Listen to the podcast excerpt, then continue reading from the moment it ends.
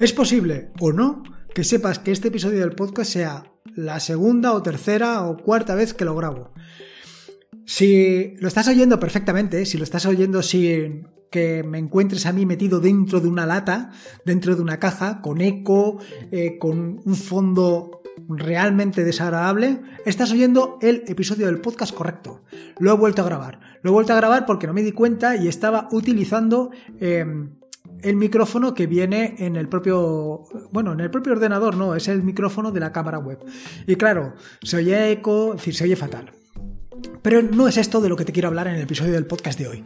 En el episodio del podcast de hoy te quiero hablar sobre cómo puedes escribir, escribir, no, exprimir el escritorio en Linux, cómo puedes sacarle el máximo partido posible, cómo puedes con atajos de teclado pues conseguir ser mucho más productivo, cómo puedes evitar tener que repetir las tareas una y otra vez, sino simplemente utilizando todas las herramientas que simplemente Ubuntu o otras distribuciones ponen a tu disposición. Me refiero a Ubuntu porque al final es de las que más conozco, pero igualmente te puedo decir de Cinnamon como entorno de escritorio, de Nome como entorno de escritorio o Mate o incluso XFC, que son las que más he utilizado. Entiendo que para KDE Plasma y para otras eh, también sucederá lo mismo, pero yo me voy a centrar sobre todo en Nome, que al final y en Ubuntu, por supuesto, que al final es mi distribución de cabecera y mi entorno de escritorio de cabecera. Por supuesto, eh, y me repito con lo de por supuesto, esto no tiene nada que ver con BSPWM. Esto en BSPWM viene por defecto, viene de caja. Aquí vas a tener que trabajar un poquito más. Pero no te preocupes porque le vas a sacar muchísimo partido.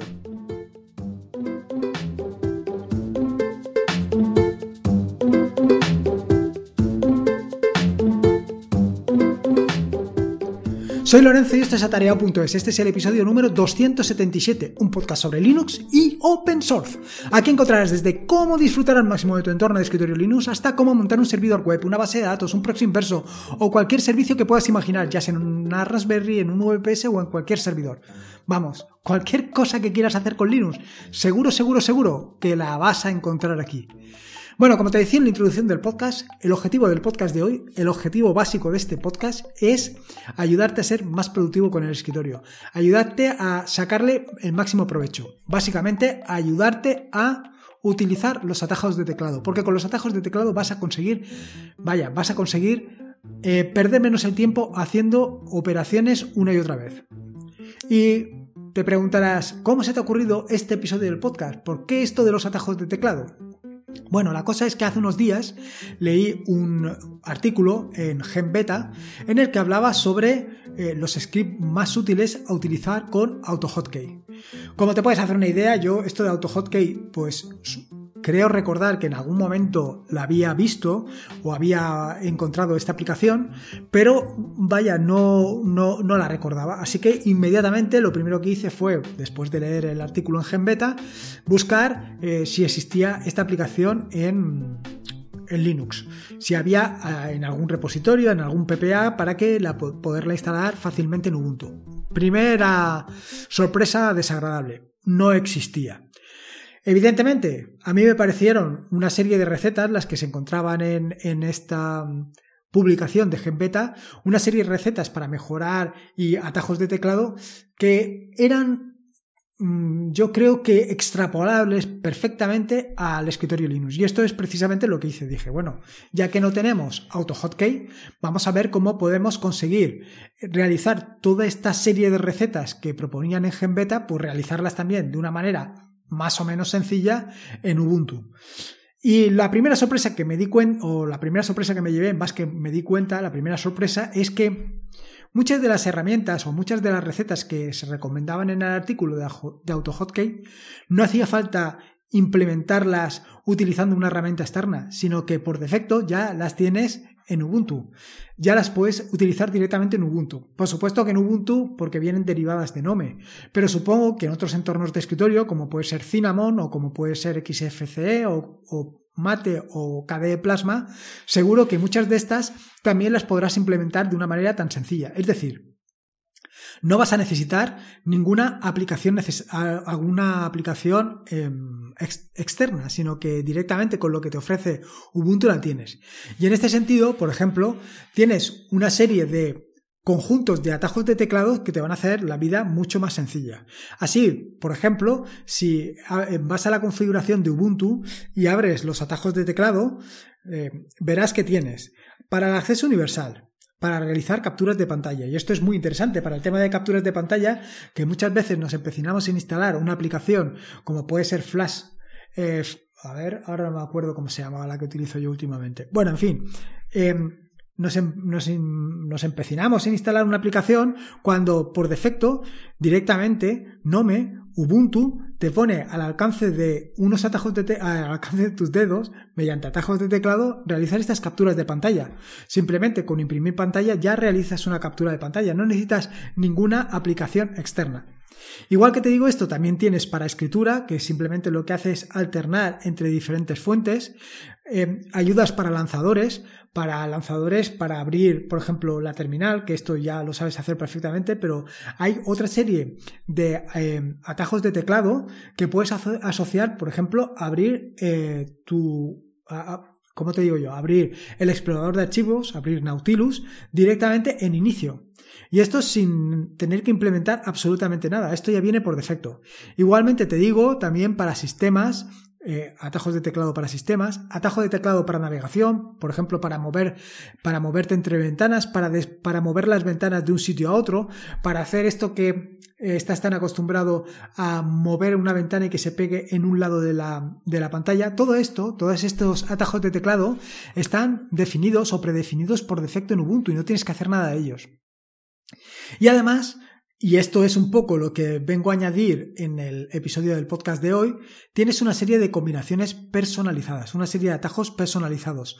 Atajos personalizados que tienes que definir tú. Pero bueno, son atajos, atajos para realizar scripts de automatización que te van a venir fantásticamente. Van a ser scripts que, vas a poderles sacar muchísimo partido. Eh, estoy diciendo scripts, pero me refiero a scripts. ¿eh? es el problemilla. El primero de las recetas, una de las recetas que recomendaban en GenBeta y que yo me he hecho eco en este episodio del podcast es para abrir una página web. Si, por ejemplo, todos los días, a primera hora de la mañana, lo primero que haces después de tomarte tu café para despejarte es ver qué he publicado en atareado.es, pues no estaría mal tener un atajo de teclado, por ejemplo, super A, para recordar la A de atareado, que te abra directamente tu navegador web y principalmente Firefox y si utilizas otro mal, mal. Bueno, para abrir tu navegador web y llevarte directamente a tareao.es. Esto es muy sencillo. Esto simplemente tienes que hacer una combinación personalizada de las que te he comentado anteriormente y allí añadir una simple línea que es Sensible Browser y https dos puntos barra barra atarea.es. Porque como ya sabes, y ya te dije en un episodio del podcast anterior, le he quitado de las tres W. Si te pasa como, eh, como me sucede a mí, que tengo varios navegadores y de vez en cuando alguno toma el control total y se establece como navegador por defecto, y esto no quieres, tú lo que quieres es siempre utilizar el mejor navegador, quieres utilizar siempre Firefox, pues en, lugar de poner Sensible Browser, lo que tienes que hacer es poner Firefox. Tan sencillo como esto. Otra eh, herramienta que seguro que vas a sacar mucho provecho es las búsquedas directamente en Google. No solamente eh, buscar directamente en Google, sino buscar directamente en Google lo que tienes en el portapapeles. Y esto es súper, súper sencillo también de hacer. Es tan sencillo como, de nuevo, hacer un script. Ahora sí que he dicho bien script, no se me ha ido lo de scripts. Bueno, hacer un script que tienes que colocar en tu directorio de inicio .local.bin y allí te he dicho ahí cómo puedes ponerlo donde quieras, ¿eh? que aquí cada uno, bueno, dentro de ese script lo que vas a poner es, igual que te he dicho anteriormente, Sensible Browser y luego la dirección de google.com o DuckDuckGo, eso depende, y luego tienes que utilizar la herramienta Xclip para todo lo que esté en el portapapeles pegarlo. De esta manera, cada vez que hagas, por ejemplo, si tu navegador es Google, eh, tu navegador por defecto, tu buscador por defecto es Google, pues sería super G, ese de esa combinación. Cuando digo super me estoy refiriendo a la tecla que en algunos eh, eh, teclados viene marcada como Windows. En el mío no viene marcada como Windows, de eso me libro. No porque le tenga manía a Windows, sino porque tengo una tecla más chula que esa. Entonces, em, utilizando la tecla Super, que te digo que en algunos teclados viene como Windows, utilizando la tecla Super más G, en mi caso, lo que va a hacer es buscar directamente en Google la palabra que tenga en el portapapeles. Lo que haya copiado en el portapapeles lo puede buscar. Lo mismo podrías hacer con la asociación Super D para buscar directamente en DuckDuckGo. De esta manera, sin tener que eh, seleccionar cuál quieres utilizar o cuál no quieres utilizar, simplemente utilizando estas combinaciones de teclas o Super G o Super D, vas a hacer una búsqueda en otro. Evidentemente, para que esto funcione, vas a tener que instalar Xclip. Xclip es una herramienta de terminal que lo que te permite es tanto copiar al portapapeles que además puedes seleccionar si, si quieres utilizar el portapapeles primario o el secundario, como también puedes copiar, eh, como también puedes pegar del portapapeles a, a, donde quieras. Y esta es precisamente la herramienta que estás utilizando o la herramienta que vas a utilizar para esto.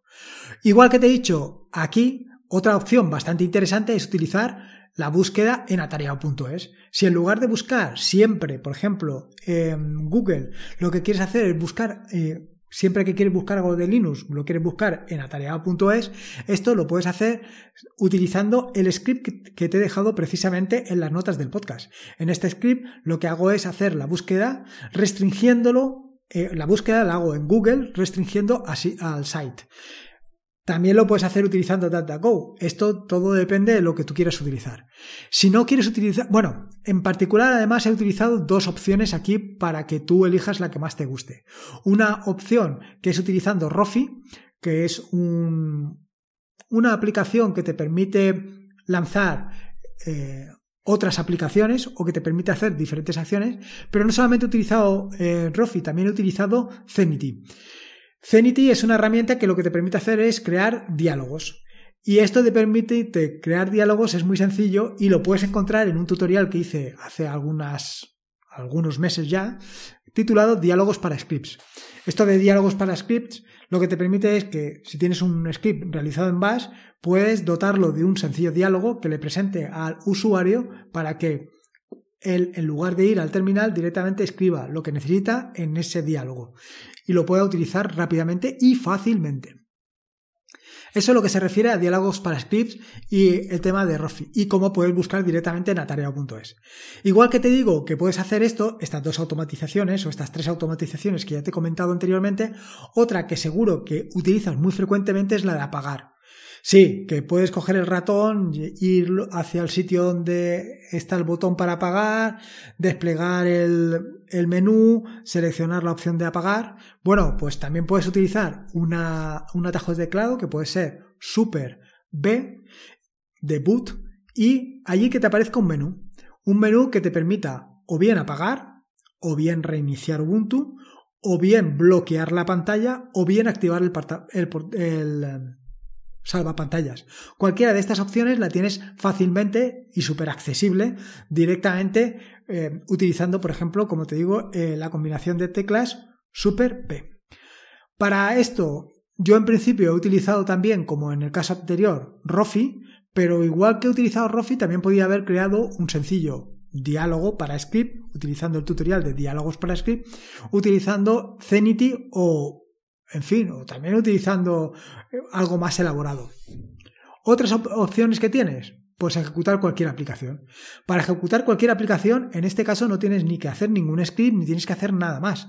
Esto que en AutoHotCake, la aplicación que recomendaba GenBeta para Windows, eh, necesita una instrucción. Aquí, en este caso, simplemente tienes que asignar un atajo de teclado y poner la aplicación. Tan sencillo como esto.